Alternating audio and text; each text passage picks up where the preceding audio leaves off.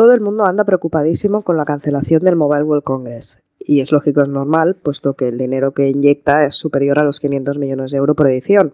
Pero lo que sorprende son las noticias que rodean a dicho evento tecnológico. Ayer en el Confidencial y en el país se hacían eco de la preocupación que existía dentro de los empresarios, llamémosle así, de la industria sexual barcelonesa, que estaban sumamente preocupados por el dinero que llegarían a perder por la no realización de dicho evento.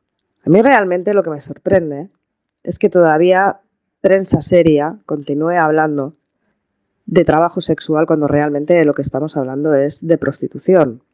Es increíble que se haga un artículo donde los empresarios se quejan de que habrán pérdidas económicas, puesto que hay chicas que no querrán estar con los asiáticos si estos vienen.